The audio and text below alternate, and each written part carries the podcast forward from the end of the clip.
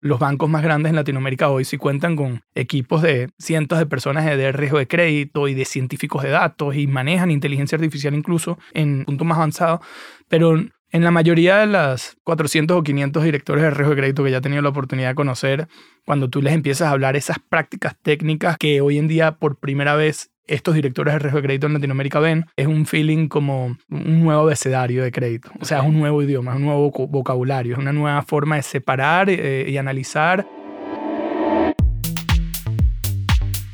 Hola. Soy Melissa Gómez Hindu y estás escuchando Momentum, un podcast de G2. Si tienes una startup, eres un inversionista o quieres saber todo acerca del ecosistema emprendedor, acompáñame a escuchar las historias de éxito, fracasos y anécdotas de las mejores startups y fondos de México, América Latina y el mundo. Y el mundo. Momentum es un podcast para ti, que tienes la pasión, visión y capacidad para aprender y adaptarte en este mundo cambiante. Comencemos. Bienvenidos y bienvenidas a Portfolio Talks. El día de hoy nos acompaña Joel Gavlovsky, founder y CEO de Quash, una compañía fintech que beneficia principalmente a instituciones financieras. Experto en predicción de datos, Joel creó una plataforma de behavioral lending que determina qué tan propensos son los clientes para repagar préstamos según su personalidad basándose en datos como las actitudes, habilidades, conocimiento e intereses de los aplicantes, así como su historial financiero. Quash permite aumentar hasta en un 40% la aceptación de créditos sin aumentar el riesgo, agregando nuevas reglas y despertando además un sentido de responsabilidad de que se puede ayudar a más de 250 millones de personas en la TAM a acceder a fuentes de crédito y mejorar sus condiciones de vida. ¿Te gustaría saber cuáles fueron las motivaciones de Joel para crear Quash? ¿Cuál es el objetivo de utilizar un scoring alternativo? ¿Por qué esta compañía logra esta efectividad? ¿Y cómo está impactando a la industria financiera? Quédate y escucha Momento. Bueno, pues a todos bienvenidos a un episodio más de nuestro podcast. Te quiero presentar a Joel, que es el emprendedor detrás de Quash, una gran, gran empresa que recientemente el fondo G2 FinTech Fund le acaba de invertir hace un par de meses, unos tres, cuatro meses. Entonces, se los traemos a ustedes para platicar un poco de lo que él está haciendo y lo que busca y cuál es su visión para el tema crediticio en Latinoamérica. Joel, bienvenido. Este es tu lugar. Entonces, platícanos un poco, ¿qué es Quash? Quash es una plataforma de inteligencia artificial que ayuda a instituciones financieras en Latinoamérica a incrementar originación de crédito sin aumentar riesgo a través del uso de más de mil fuentes de datos alternativos y capacidades de auto machine learning o de inteligencia artificial, sí. Ok, oye, y un poquito así como para los mortales, ¿qué quiere decir eso? Básicamente el 80% de los latinos hoy no califican a crédito de calidad en términos de tasa de interés y condiciones en general. Y el crédito, eh, ahorita que empezó la era de la data, hace 10, 20 años, después del ADN dicen que es el segundo gran punto de datos que todos, todos tenemos, ¿no? Entonces, y está muy ligado a la calidad de vida de las personas. O sea, una persona, digamos, una persona en, Miami, donde, donde yo vivo, tiene facilidades para tener dos, tres tarjetas de crédito, un carro, un préstamo estudiantil, una, una, una primera vivienda, pero en Latinoamérica ese no es el caso. Y en los emerging markets a nivel mundial tampoco es el caso.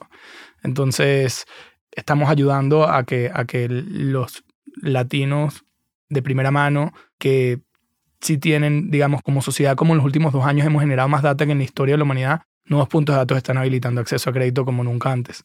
Entonces, al menos la mitad de esos 500 de 600 millones de latinos ya califican algún tipo de préstamo. Entonces, estamos ayudando a las instituciones financieras a identificarlos correctamente. Ok, como que a encarrilarlos, a saber qué tipo de productos generar para ese tipo de personas. Correcto, sí, porque incluso uno dice, no, mm, sí hay mucho crédito, pero no es crédito de calidad en términos de tasas de interés y condiciones en general. Y por eso es que hay tantos países generando temas de usura, de controlar esas tasas de interés, a quién cobrarles. Entonces, las instituciones financieras antes aprendían a partir de, de sus ineficiencias internas, aprendían a costa de el prestatario de a pie que tenía que verse en situaciones complicadas de, de compromisos para mm, satisfacer esas tasas de interés altas de los cientos y 300% que estos instituciones financieras a la antigua les cobraban. Entonces, los países lo han tratado de controlar con temas de usura, pero ahorita ya es un tema de quiénes son esas instituciones financieras que van a poder verdaderamente ser eficientes para ganar. Ok. ¿Estás de acuerdo que en la antigüedad, o digo, hasta hoy en día, los, los buenos pagan por los malos, ¿no? O sea, por eso mismo los, los mismos créditos. ¿Qué, ¿Qué fue lo que te llevó a crear Quash desde este punto de vista? Mira, desde hace ya siempre las tecnologías que llegan a la banca vienen de, tradicionalmente han venido de otros, otros mundos, primero que avanzan bastante más por 5 o 10 años. En mi caso, yo, yo estuve empleado por 5 años en una empresa de predicciones como servicio, que es lo mismo que Squash, pero para mid-size retailers y e-commerce en Estados Unidos. Entonces, esa capacidad tecnológica de anticiparse a futuras intenciones de compra, como lo hace Netflix cuando tú ves una película y saben en base a lo que viste qué contenido producir, o Amazon si compraste 13 productos y habían 3.000 que compraron 14, tu probabilidad de comprar ese producto número 14 es del 85%. Entonces, tenía ya cinco años de experiencia en eso y luego conozco a la directora de Data Alternativa y Riesgo de Crédito de, que trabajó en PayPal y Venmo por muchísimos años y, no tenía en Estados Unidos la flexibilidad del uso de datos, de, que en Latinoamérica sí hay esas libertades porque no está tan regulado, a pesar de que cumplimos con las leyes de, de Estados Unidos y Europa al pie de la letra, en términos de privacidad de datos, había mucha más flexibilidad para innovar. Entonces vimos una gran oportunidad de una banca que estaba 5 o 10 años atrasada esa tecnología que teníamos en nuestras manos y justo fue en el momento donde ganamos FinTech Américas, que es esa gran, la gran conferencia de banca y FinTech en toda Latinoamérica y eso fue lo que desencadenó un gran primer crecimiento en la organización. Ok, oye, hablas del tema de la banca tradicional que lleva 5 o 10 años en, en, un retraso a la hora de hacer este tipo de productos de scoring crediticio, ¿no? Platícame un poco cómo es que que lo hacen hoy en día o, por qué mencionas que llevan 5 o 10 años atrasados?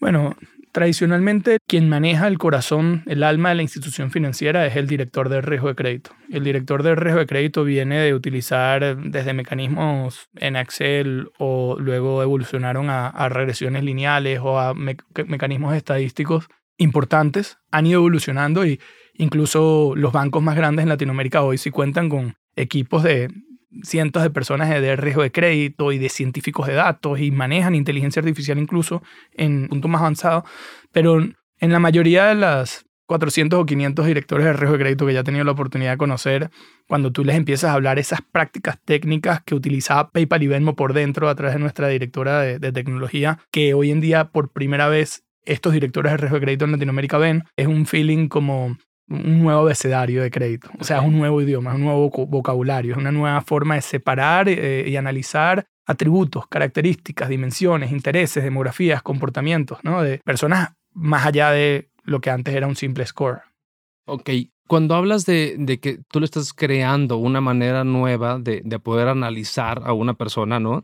¿Qué es lo que estás buscando aquí? O sea, ¿tú estás buscando que se preste a más personas o crees, crees que estás buscando que se preste más a las mismas personas o que tengan una tasa de default menos fuerte los bancos o cuál sería tu visión acerca de lo que estás creando hoy en día? El primer caso de uso macro grande, que es lo que primero nos buscan, que es lo que tenemos con casi 100 instituciones financieras que hoy en día pagan por nuestro servicio, es quiero incrementar originación de crédito sin aumentar riesgo. ¿no? Entonces, hay algunos que ya toman ciertas tangentes de, mira, sí, quiero mantener el riesgo, o lo quiero aumentar, o lo quiero disminuir, o ellos ya van moldeándolo a su forma, porque esto no es un out of the box eh, solution que, no, que es rígida, no, esto es totalmente flexible como una plastilina se adapta a ellos y van surgiendo muchísimos otros casos de uso. Por ejemplo, una de las grandes compañías de ferretería que le da working capital a los ferreteros lo que quiere es reducir que les paguen en vez de a 35 días a 15 días y ganar esos 20 días para rotar más su dinero con tasas de interés y, y así entonces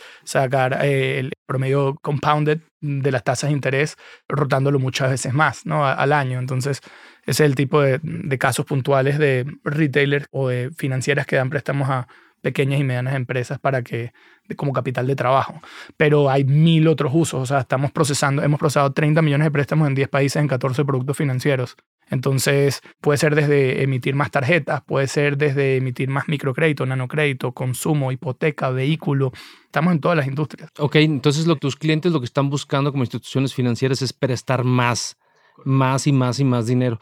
¿Y cómo Quash se asegura que eso pase? De una manera saludable, porque si no, pues, tenemos este tema de las burbujas, en donde, pues, bueno, se puede llegar a, mal practice, por así decirlo, ¿no? Pero, ¿qué es lo que hace Quash para que permita que las instituciones financieras puedan prestar cada vez más a más cantidad de personas, que esto sea más democratizado. Pues el crédito es lo que estamos buscando en Latinoamérica, que sea de una manera rentable para todas las partes, porque eso es el objetivo. Sí, no, y, es la pregunta, ¿no? Porque ellos, digamos, está en el peso de los hombros del director de riesgo de crédito el darle un préstamo a una cantidad de personas y que lo incumplan y así que la institución financiera pierda millones de dólares, ¿no? Entonces, siempre hay mucho escepticismo al comienzo en meter algo nuevo si ya lo que tengo sirve, porque es una institución financiera súper rentable, rechazando al 90% de los aplicantes y solo aceptando ese 10%, igual sigue siendo súper rentable. Entonces, si llevamos 30 años como institución financiera, digamos un caso, aprobando bajo nuestro mecanismo interno, ¿por qué traer algo más a complementarlo?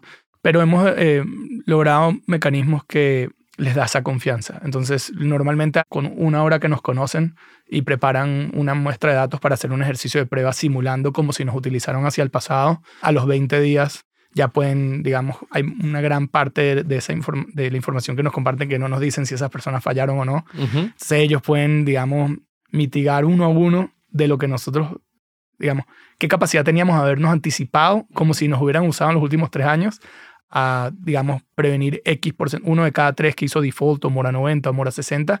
Y ahí es cuando ellos ponen su mano en fuego por nosotros y saben no solamente cuántos millones de dólares hubieran tenido en el banco si nos hubieran utilizado en esos tres años, sino cada día que pasa que no nos utilizan, cuánto dinero están dejando sobre la mesa. Ok, oye, y desde el punto de vista, como me decías, hoy la banca tiene 5 o 10 años un poco retrasados, ¿no? Ahora ves cada vez más científicos, muchísimo más de, de inteligencia artificial para poder lograr lo que tú estás haciendo. ¿por qué ellos no han tenido el éxito que ustedes están viendo en el poco tiempo que ustedes llevan en vivo, ¿no? De sus operaciones. Definitivamente que sí han visto éxito, sobre todo los más grandes. Digamos, un rap que recibe 3 billones de dólares o no sé cuánto habrá recibido de, Silicon Valley, SoftBank y todos estos fondos importantes tienen 3.000 científicos de datos adentro y, seguro que sirve. Y seguro que muchas de las principales instituciones financieras lo han visto y han tenido el, el éxito, ¿no? Pero digamos que hay que subdividir esto, el caso de uso, en tres. Vamos a hacerlo así. El que quiere arrancar a prestar y no tiene ni siquiera data en un rubro. Hoy estábamos con una institución financiera en la mañana aquí en DF, donde es una, quiere emitir un millón de préstamos de nanocrédito este año. Y no tiene data en ese segmento. Es gigante en otros segmentos, pero en ese segmento no tiene data. Entonces, claro, él quiere utilizar modelos expertos preentrenados de Quash para poder lanzar y, poder, en vez de tardar un learning curve de dos o tres años y quemar un, cientos de millones de dólares en poder llegar a los niveles de confianza que, quisieran, se apalanca de modelos preentrenados de, de, de, Quash, ¿no? Pero el segundo, el segundo nivel es esa institución financiera que no es tan grande, que ya generó suficiente data para, pero no utilizaba la inteligencia artificial correctamente para... Em, donde cuando ya empiezas a emitir un par de miles de préstamos, ya eh, la cantidad de puntos de datos son suficientes para que eh, pases a un nivel completamente nuevo en tu organización como institución financiera. Entonces ese es el segundo caso, donde por primera vez sus modelos chocan con inteligencia artificial y hay un breakthrough. ¿okay? Ahora, el tercer y último caso es, ¿qué pasa si eres una institución financiera enorme y ya tienes mil personas, digamos, cliente como nuestro como Scotiabank en, en varios países en Latinoamérica, dice, yo tengo 100 científicos de datos y 100 directores de riesgo de crédito. Nosotros siempre vamos a necesitar, aun cuando yo a la interna puedo generar un montón de modelos y alcanzar altos niveles de accuracy, siempre vamos a poder eh, tener eh, la necesidad, siempre vamos a tener la necesidad de tener eh, estos socios estratégicos que nos permitan enriquecer más allá de lo que de forma vertical aislada en mi propia realidad puedo hacer, ¿no? Entonces, y esto fundamentalmente es por, una, por la ecuación de la era de la data, que es que tus modelos son tan buenos como tu data es. Entonces, si tú sigues aislado en tu propia realidad, como lo de Truman Show, ¿no? De, de Jim Carrey, donde tú, tú, estás aislado, por ejemplo, la variable DirecTV del reporte del buro de crédito, tú la ponderaste en un 2%. ¿Cuánto tiempo te va a tardar en saber si esa variable debería estar en un 2 o en un 4% ponderada? Y así miles de variables. Entonces, en vez de irte por la curva ineficiente de aprenderlo tú por ensayo y error, es mucho más económico que Quash de una este mes te diga pondera todo de esta forma. Entonces ahí es que incluso en los casos de los institutos financieros más grandes de México o de Latinoamérica, igual hace sentido usar a Quash. Tú sigues utilizando exactamente lo mismo que estás haciendo en la internet, pero siempre vas rusteciándolo con el poder que nosotros les damos de esa capa horizontal que complementa a su verticalidad aislada. Ok, pero los grandes ya están utilizando este tema de, de, scoring alternativo, o sea, ya se están utilizando o realmente es algo que es muy pequeño dentro de su ponderación crediticia. Totalmente, totalmente. Y hay que definir qué es eso de, creo que hay que entender bien porque debe haber distintas definiciones de lo que es lo alternativo. Usualmente en, todas estas conferencias de banca y fintech en Latinoamérica se tiende a mezclar un poco score predictivo con data alternativa, con un score alternativo. Hay muchas semánticas y, y definiciones. De la forma como nosotros lo describimos es un score predictivo que complementa un modelo interno que una institución financiera tenga ya es una forma alternativa de evaluarlo, porque es algo nuevo, es algo distinto a lo tradicional, mientras tú puedes hacer, no me quiero poner técnico, pero hoy en día, o lo tradicional era que tú dividas en puntos de corte, en tablas de validación, que si todo lo que sea por encima de esta tasa de incumplimiento, 5% de tasa de incumplimiento esperada, se rechaza. eso es lo tradicional, un, un score, pero digamos que hay una señora retirada que tiene un score de 750. Y yo, que por ejemplo puedo estar empezando, digamos, o alguien que está empezando su carrera, también tiene un score de 750. Entonces, bajo el mecanismo tradicional, solo un threshold define, o eh, define si ambos van a pasar o no. Pero no hay ningún nivel de detalle en diferenciar que no, que hay un distinto Predictive Credit Customer Journey, ¿no? Un Customer Journey predictivo de crédito. Es decir, no, mira, ya sí, tiene 750, pero va de salida porque se está retirando y aquí hay una persona que está empezando una familia o está empezando un negocio. Entonces, sí, no uno no debería simplificar a los humanos por un score de tres dígitos. Entonces, el score predictivo como tal es la capacidad de aplicar mecanismos de AI, Machine Learning, Deep Learning, ¿no? redes neuronales, o sea, la capacidad de utilizar estos nuevos mecanismos estadísticos que hace 30 años el deep learning no existía, lo que nos permitió, digamos, el, el Alexa, el voice recognition o el text recognition o el deep learning no tiene más de 30 años. Entonces yo creo que la aplicación de modelos de deep learning en crédito no tiene más de 30 años. Entonces yo creo que eso es bastante alternativo, bastante predictivo, como Para ellos, llamar. ¿no? Claro, claro.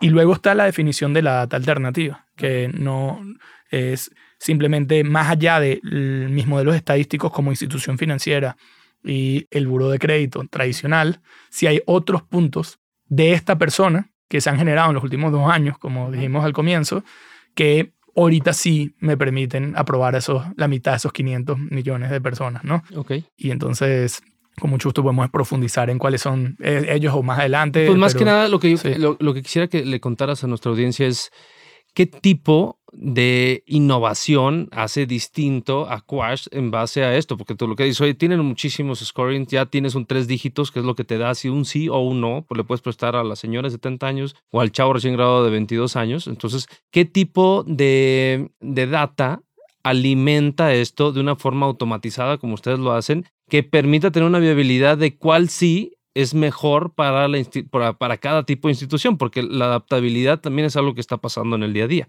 Y entonces eso es lo que me gustaría que les explicaras del por qué Sequash logra esta efectividad dentro del, del alternativo, porque esto es algo, pues, digamos, es nuevo, pero ya cinco años se escuchan y se escuchan startups que están tratando de hacer esto y están tratando de romper una industria de crediticia a través de los también, ahorita vamos a platicar de eso, de los múltiples, digamos, productos financieros, porque hoy, antes teníamos crédito simple, hoy es crédito del diario, o sea, también puede ser crédito automotriz, crédito hipotecario, puede ser tarjetas de crédito o el famoso BNPL que ya viene con toda la fuerza del mundo y que es con cantidades digamos, estratosféricas fondeadas, ¿no? Que es parte de lo que, la visión que, que tenemos de ustedes, ¿no? Sí, yo creo que la pregunta para parafrasearla es, ¿cuál es el major breakthrough que está ocurriendo para, para permitir que, que esto esté ocurriendo? Sí, sí, se totalmente. Sí, sí. ¿Por, qué, ¿Por qué está sucediendo y por qué son exitosos en esta parte? Sí. Entonces yo, yo lo clasificaría como en cuatro puntos. El, el, siguiente, el primer punto es la aplicación predictiva sobre el caso, digamos, de alguien que te está aplicando un préstamo si lograste conseguir aplicar la vanguardia de algoritmos de crédito de inteligencia artificial y lograste utilizar modelos preentrenados a partir de esos 30 millones de préstamos que Quash ha procesado en 10 países en 14 productos financieros que vacíos de datos se tropicalizan o se customizan a esa institución financiera para darle ese hedge, ese delta en incremento de eficiencias. El segundo punto es la data alternativa. Si una persona, por ejemplo, es prepago en recarga de saldo de minuto de llamada en la telco, probablemente no aparece en el buró. Entonces, si no aparece en el buró, ¿cuántas veces ha recargado su saldo en los últimos 90 días? Si lo hizo tres veces, no solo tiene la habilidad, sino la voluntad de pagar un préstamo una vez cada 30 días. Tenemos el 100% de las direcciones IP y VPN en México donde podemos ser si una persona pertenece al top 5% de conexión a internet más estable y cómo eso afecta a la hora de medir repago. Vía LinkedIn, podemos saber tipo de empleo, tipo de rubro, tipo de industria. Sabemos si te cambiaste hoy o ayer. En cambio, el, buró lo refresca cada 90 días. ¿no? Es, es, un toque distinto, ¿no? Vamos a capturar la metadata, que ahorita la metadata con todo lo de meta está súper de moda. Antes siempre ha existido, pero no, no había agarrado tanta fuerza como ahorita. Ahorita todo el mundo quiere metadata. Entonces, pero, quiere metadata, pero no sabe qué hacer con ella. Exacto. Ese es el punto. Claro, no sabe qué hacer con ella porque la, normalmente la tienen cruda, no la tienen categorizada y contextualizada. Entonces la tienen, pero necesitan una plataforma como Quash que refina esa data y que te dice el exacto peso predictivo de cada uno de esos atributos, características o dimensiones o data points a la hora de ponderarlos dentro de tu modelo interno. Entonces, Quash tiene ese know-how que a la interna, aislado verticalmente, una institución financiera le tardaría muchísimo tiempo en descubrirlo. Y le tarda muchísimo tiempo en descubrirlo porque digamos que una institución financiera es súper grande, pero tiene un, digamos, un grupito pequeño de 326 mujeres divorciadas de más un hijo que ganan más de tanto. Quizás no tienen la data suficiente para que en ese grupo la inteligencia artificial funcione, pero apalancándose de Quash nosotros podemos, digamos, utilizar técnicas de clustering, técnicas que permiten que se puedan generar estas estas cientos de microsegmentaciones. Ok. Dentro de tu visión es que Quash sea un habilitador de clusters, por así decirlo, de, de, segmentos, ¿no? Entonces, platícame un poco de eso. Sí, no, totalmente. Mira, el sueño de cualquier director de una institución financiera, no he conocido todavía uno que no me diga que si yo pudiera hacer una sola cosa bien, dicen ellos, de aquí a los próximos 10 años, para mantenerme competitivo o ser líder, o lo que llama Michael Porter en eh, Economic Mode, ¿no? barrera de entrada, como institución financiera es alcanzar la hiperpersonalización de crédito, que es poder diseñar productos financieros en tiempo real y fijar tasas de interés acorde al riesgo de cada individuo. Algo parecido es lo que estamos hablando de Netflix o Amazon, pero por primera vez aplicado al mundo del crédito. Entonces, para tú alcanzar eso, necesitas generar como ¿Cuántas microsegmentaciones crees que Facebook o eh, que Amazon o Netflix tiene sobre ti? Hoy sí, no tengo ni la menor idea. Cientos de miles. cientos de miles. Entonces, ¿por qué una institución financiera hoy no tienen cientos de miles de microsegmentaciones sobre ti? Para poder evaluarte en esa combinación de puntos de datos donde se alcanza el más alto nivel de accuracy de que tú obtengas el préstamo más competitivo que te convenga de calidad en términos de crédito justo, ¿ok? y que al mismo tiempo le genere rentabilidad a la institución financiera y sea un win-win situation. Entonces, para tú pasar, digamos, un director de riesgo de crédito hoy hace 40 cambios en su política de riesgo de crédito al año. Y con estas microsegmentaciones o clustering, tú puedes pasar a 400 o a 4000 cambios al año. Para agarrar esa celeridad, tú necesitas primero tener un partner que puedas confiar, que no se vaya a pasar del apetito de riesgo que tú estimas a la interna, porque tú eres el piloto y Quash es simplemente un copiloto tuyo. Pero a medida que esa confianza se va generando, llega un momento donde ellos nos dicen, no me prepopules estas campañas o estos clusterings, no. Dime simplemente cuáles microsegmentaciones de estas cientos de miles encajan dentro de mi apetito de riesgo en términos de, tasas de interés y, intervalos de confianza. Y todo lo que esté dentro de ese intervalo, apruébamelo. Entonces, en un mes generamos 400 microsegmentaciones a una institución financiera, aprobadas en producción, listas para que todos estos aplicantes sean beneficiados sobre ese breakthrough. Sí, tanto en nuevo crédito, tanto como en tasa y como en montos, ¿no? También es la diferencia, ¿no? Y ahí es, ahí es el tipping point. ok. Hablas de esto y dices, oye, muchos startups hoy en día, las fintechs, pues todo el mundo dice que utiliza inteligencia artificial, ¿no?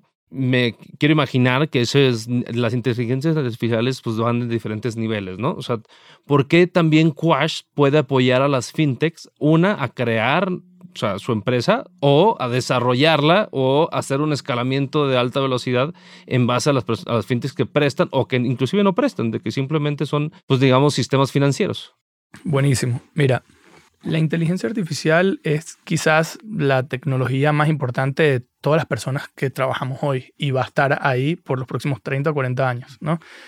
Tan sencillo como que tú consigas a un científico de datos junior que sepa correr algún modelo en Python o R, ya tú puedes decidir que tú a la interna corres inteligencia artificial. Incluso para la mayoría de los startups en Silicon Valley lo llaman buzzword, ¿no? que es una palabra que todo el mundo lo utiliza simplemente para levantar plata más fácil. ¿no? Ese noise, ese, ese ruido siempre ha estado, cada vez más ha estado, y, yo que llevo 10 años en la industria de inteligencia artificial, eh, o digamos, cuando hablas con un data scientist, en vez de un... Si vas a hablar con un inversor, tú hablas de inteligencia artificial, pero si hablas con un data scientist, hablas de machine learning. ok, sí, sí. Eh, es bastante le, vas, le vas creciendo. Exacto, entonces, pero mm, al final la gran diferencia, digamos, puntualmente cuando tú hablas de las soluciones más caras o más importantes de, los buros de crédito, como un FICO Analytics Workbench o un Experian Parker, que son esa plataforma de esas dos buros de crédito que quizás te cuestan millones de dólares al año, pero te permiten conectar tu data con algoritmos de inteligencia artificial. ¿Ok? ¿Por qué Quash? Porque, de nuevo, tu data chocando solo con modelos de inteligencia artificial no es suficiente. Y todos ellos en la era de GDPR y CCPA, que es el tema de privacidad de datos, son colectores de información. Ellos procesan información identificada. Pero aquí Quash viene a hacer algo completamente distinto. Es un procesador de datos, no un colector de datos. Es decir, que solo procesamos data anónima. O sea, nunca una institución financiera nos está dando nombres, teléfonos, direcciones, emails, ni nada de eso. Y eso nos sirve para preentrenar GDPR y CCPA compliant, nos sirve para preentrenar modelos que vacíos de datos, cada vez que llega una institución financiera, podemos tropicalizar o customizar esos modelos preentrenados acorde a esa institución. Y eso les da un, una ventaja muy única que, no hoy en día no hay nadie haciendo eso. Ok, oye, y de otro lado también hablábamos un, un, tema, me acuerdo cuando estábamos eh, pensando en hacer la inversión en Quash de parte de G2, es cómo Quash, me encantó esa visión que tiene, ¿no? Cómo Quash va a transformar no la industria financiera, ¿no? Sino la otra industria, la industria del cualquier comerciante, basado en la que toda compañía va a ser una fintech, ¿no? O sea, cómo Quash se acopla a este tipo de visión en el largo plazo. Sí, mira, Anderson Horowitz, que es uno de los top tres fondos más importantes de Silicon Valley dice que now every company will be a fintech company. Algo parecido pasó en el mundo de hace 20 años Facebook y Google cuando habían solo cinco agencias de publicidad y lograron que any person puede ser un advertiser hoy, ¿no? Tú, te, tú creas un e-commerce y lo primero que quieres es llevar tráfico a tu e-commerce. Y lo primero que necesitas para hacer eso es correr una campaña en Facebook y en Google y gastarte, no sé, 2.000, 3.000 dólares al mes y ya empezar poquito a poco a incrementar ese presupuesto. Entonces tú corres campañas. Tú para alguien que no eres un experto en publicidad, tú ya puedes correr campañas de publicidad. Lo mismo viene ahorita con la oleada del crédito. Es un nuevo mundo completamente distinto, donde cualquier persona va a poder, poder correr campañas de crédito. Entonces, ¿por qué ahorita?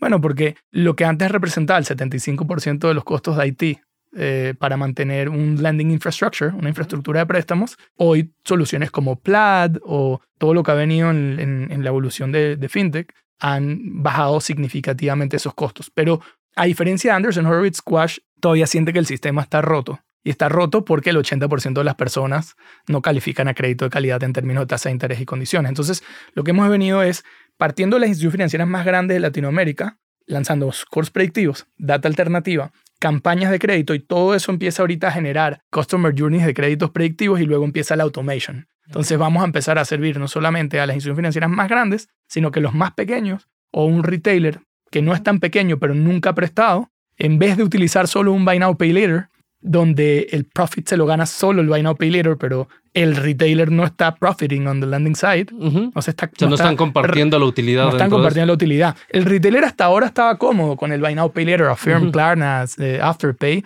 porque, o en Latinoamérica, Quesky o Adi en Colombia, etcétera, porque duplican sus ventas. El que te iba a comprar una silla, te compra una silla y una mesa. Pero el retailer ya dice, no, más allá de utilizar todo este cash que tengo para comprar inventario o ir a Italia a comprar un mejor mueble para que la gente me compre más, dicen, no, yo quiero no solamente pasar de vender 50 millones a 100 millones, sino que en vez de que me quede una utilidad de 10%, de 10, 10 millones de esos 100, quiero tener una utilidad de 30 millones, 40 millones. Entonces, Quash le da las campañas y todo el sistema, o sea, eh, todo lo que se requiere para que realmente ellos se puedan volver una institución financiera o, un prestamista, ya hoy en día estamos en ese tipping point. Y es un, tema importantísimo porque solamente, por ejemplo, Tienda Nube, que le gana 10 veces en tamaño a Shopify en Latinoamérica, pasó de 2020 a 2021 de 20.000 e-commerces a 80.000 e-commerces. Estamos proyectando 768.000 retailers e-commerces o financieras o bancos que van a poder prestar o no en los próximos menos de cinco años en Latinoamérica solamente. En Latinoamérica, eso es el punto. Porque en Estados Unidos yo creo que también ya la industria nos lleva un buen rato, ¿no? Eso es otro tema, ¿no? Pero desde el punto de vista de Latinoamérica, ¿cómo ves que todos estos retailers se impactarían? O sea, dejando un poco al lado el tema de Quash, así como producto, sino en sí, toda esta oleada que viene de BNPL, todo el tema de oleado de crédito, en base también a tus scores predictivos y toda tu tecnología que traes, ¿cómo ves que los retailers puedan ampliar? O sea, ¿cuál es el siguiente paso para ellos? ¿Cuál es tu visión sobre eso? El retailer hoy está como con el Buy Now Pay Later. Algunos no tanto. Algunos no tanto diciendo, hey, quiero descubrir cómo lo hago yo. Pero la visión para que el retailer lo empiece a hacer, obviamente necesita un abanico de cosas. Necesita dinero para prestar, puede utilizar su plata del de, lado retail, pero, pero el acceso a deuda es algo importante que va a venir evolucionando, donde ahorita estamos cómodos porque estamos en los niveles de liquidez más grandes de los últimos no sé cuántos años, pero en el momento donde las tasas de interés empiecen a subir, la forma de cómo obtener deuda se va a volver cada vez más difícil. Gracias, gracias a lo que viene en el mundo de blockchain y tecnologías DeFi, vamos a poder conectar, digamos, eh, deuda DeFi a estas campañas que los retailers puedan correr. O sea, al final la banca para nosotros hacia el futuro luce como alguien que se montó su e-commerce y corrió campañas de publicidad con Facebook y Google y corrió campañas de crédito con Quash y obtuvo deuda de DeFi. Okay. Entonces es divino, o sea, mira cómo se está cortando absolutamente todo. Es un, es un big disruption. descentralizando completamente la industria. Correcto, correcto. Y al final es más poder para el, el que se lo merece.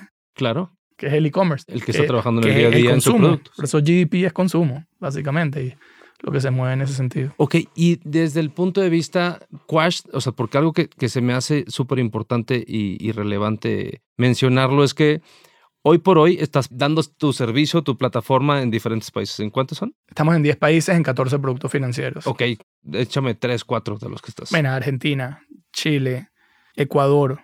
Tenemos por lo menos los top 3 retailers de Ecuador y los top tantos bancos, estamos en Ecuador, en Colombia también bastante. Nosotros fuimos nombrados por Visa, digamos, la segunda mayor innovación de Visa de todo este año, principalmente porque ganamos de las top 25 soluciones de ellos en Centroamérica y el Caribe por la cantidad de casos de uso que teníamos ahí y luego que nos desplegaron a la final de toda Latinoamérica. Y México es, al menos 10 de los 30 millones de préstamos que hemos procesado han sido en suelo mexicano. Desde el punto de vista, como estamos viendo en diferentes tipos de economía, ¿no? Argentina tiene pues, una, economía completamente socialista, que no está tan a la alza. ¿Cómo puedes operar ahí y puedes operar en otras industrias como lo es Chile, como lo es Colombia y como lo es México? O sea, ¿cómo puedes tú, a través de la tecnología, integrar todo este tipo de productos hacia la banca financiera o hacia el retail para que esto se comporte de una manera parecida y que pueda ser escalable a nivel global? Sí, buenísimo. Mira, hay dos ángulos de cómo contestarlo. Uno es operativamente cómo la logras y luego el, es el ángulo técnico de eh, se parecerá a un argentino a un mexicano. Exacto, porque ese es el punto, ¿no? O sea, desde el punto de vista democrático, pues es radicalmente distinto mi forma de vivir en el día a día que otra persona en Argentina a la misma edad.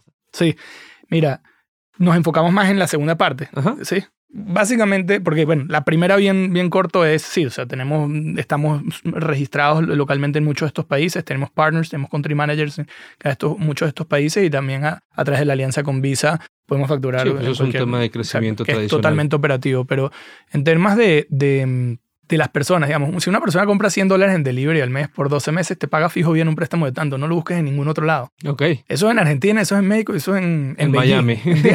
sí. Entonces, ahí no hay nada que hacer, ¿no? Entonces, ahora, sí, hay elementos culturales que, son propios, digamos, en, los mercados donde hay usura, cómo lo controlas. Y sí, entrar a un primer mercado siempre es un gran desafío. Gracias, ahorita estamos en 10 países. Tenemos clientes en Nigeria, Ok. Ok, Nigeria, por ejemplo, el, el, más grande Buy Now Pay Later, que obtuvo 110 millones en equity en diciembre de este año, hace menos de dos meses, nos utiliza. Entonces, ¿qué data tenemos ahí local? No, fue la capacidad de nuestros modelos de inteligencia artificial, ¿ok? La capacidad que tuvimos de agarrar eventos de su lado de, de qué es lo que vende el Buy Now Pay Later, ponderar esos perdón, el buy now pay later no, los, pequeños y medianos negocios a los cuales ellos le dan working capital, ¿no? Agarrar qué venden y cómo lo vendan y cuántas veces le compran. Todas las características de la superposición que hemos estado metiendo, por ejemplo, en Eh, el, otro ejemplo son estos tres retailers en Ecuador donde mezclamos la data de retail con la data de crédito en los mismos modelos, lo que nos permite tener este valor. E incluso, bueno, de los mil puntos de datos alternativos, al menos la mitad son a nivel global, no son locales puntuales. Sí, es verdad que tenemos acuerdos donde podemos eh, obtener data de telefonías en México que no tengo en, en Nigeria. Pero ahí vamos poco a poco. Sí, o sea, lo que va haciendo es adaptando cada vez tu producto más. Exacto. Oye, ¿y qué sigue desde el punto de vista eh, a futuro en el tema, desde el punto de vista producto? Sí, mira, en estos momentos han venido pasando cosas que naturalmente en términos técnicos nos sorprendemos y decimos, wow, esto ya es otra etapa. Esto lo teníamos pensado, pero no sabíamos que iba a llegar. Por ejemplo. ¿Llegó solo? Pues, digo, perdón que le interrumpa. Hay, hay una visión de que queremos que llegue, no sabemos el timing exacto cuando llegue. Por ejemplo, digamos, hay, nosotros normalmente pedimos información a la institución financiera para hacer un modelo mejor, ¿no? En el momento en que vamos a salir al mercado. En el caso de, de México, tenemos tantos millones de eventos de repago que todo lo que sea nanocrédito, microcrédito, consumo, ya ni, siquiera necesitamos data del cliente, de, la institución financiera, para darle un gran modelo o un modelo potencialmente mejor. Entonces es un major breakthrough porque tú puedes empezar a, hacer un montón de automatización. Entonces, por ejemplo, cuando los retailers o los e-commerce en estos 768 mil que vienen en estos próximos cinco años quieran tener no solamente un score predictivo listo sin que tenga que interactuar con un humano de Quash, lo va a poder hacer. Y ya vamos a saber exactamente qué puntos datos alternativos en ese e-commerce necesita. Y ya sabemos qué campañas necesita correr, por ejemplo, cuándo incrementar un crédito, cuándo hacerle una venta cruzada, cuándo hacerle una aprobación en base a un predictor de ingreso, que son todas las campañas que nuestra plataforma tiene. Pero luego todo eso entra en donde se van diseñando los Customer Journeys de crédito predictivos, donde podemos saber, digamos, para este tipo de e-commerce, cuáles van a ser típicamente las 40 personalidades que van a comprar aquí. Y eso es otro nivel porque ya no estás actuando de una forma reactiva en base a data histórica, empiezas a actuar de una forma proactiva en base a data predictiva. Y el paso final es todo la automation.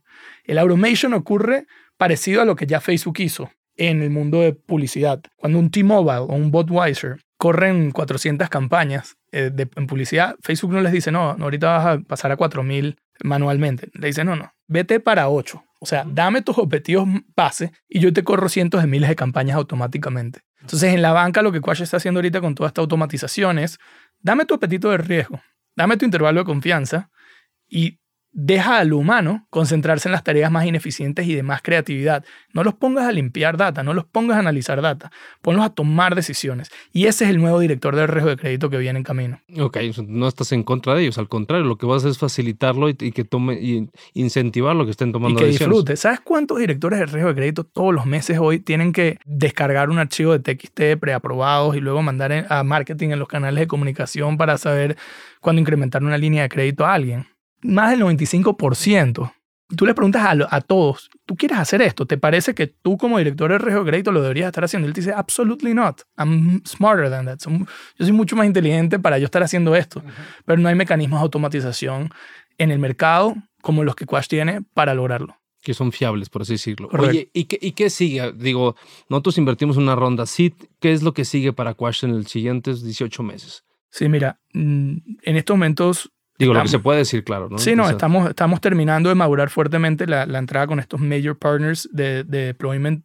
Digamos, ya fuimos el único, el principal patrocinante de todas las conferencias de banca y fintech en Latinoamérica del año pasado. No, no vimos, digamos, otra compañía que haya ido a todas, ¿no? Entonces, digamos, el, el exposure que tenemos a nivel de todas las regiones está bastante bueno.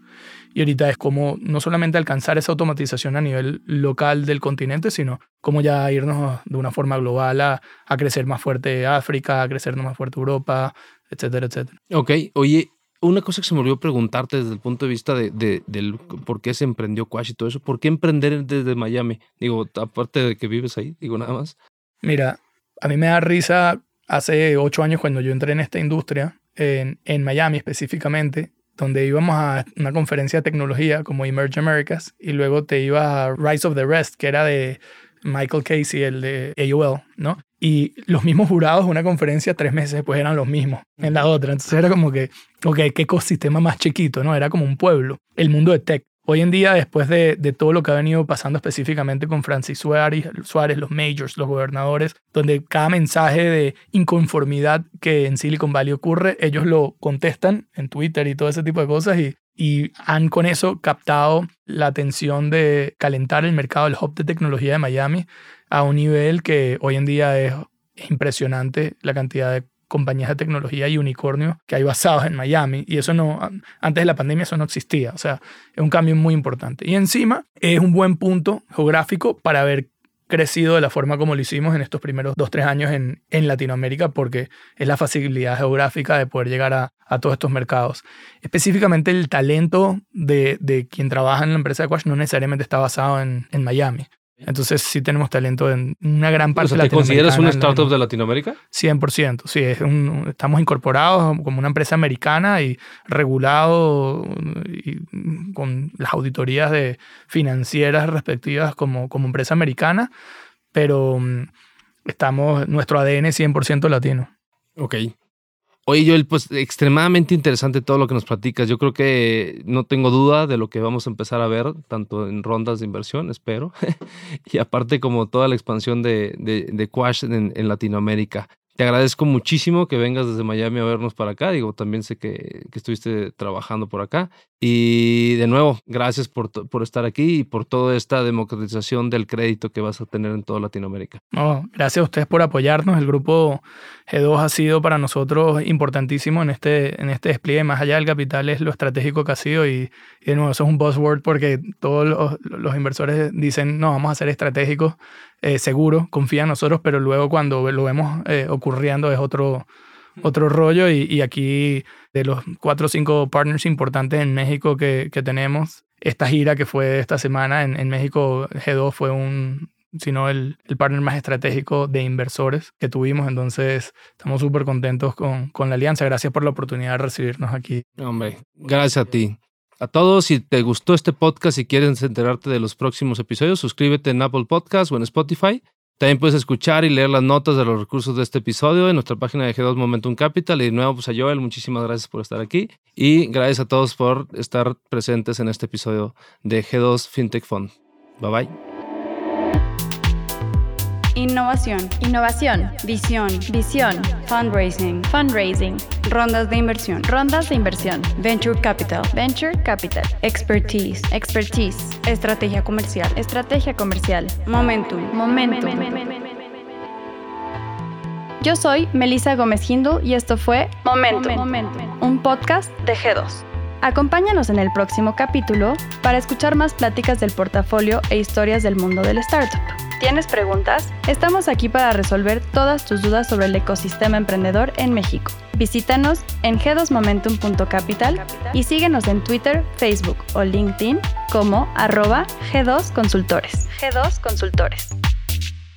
Este podcast es grabado y producido en los estudios de Nodalab en la Ciudad de México. Para más información, visita nodalab.com.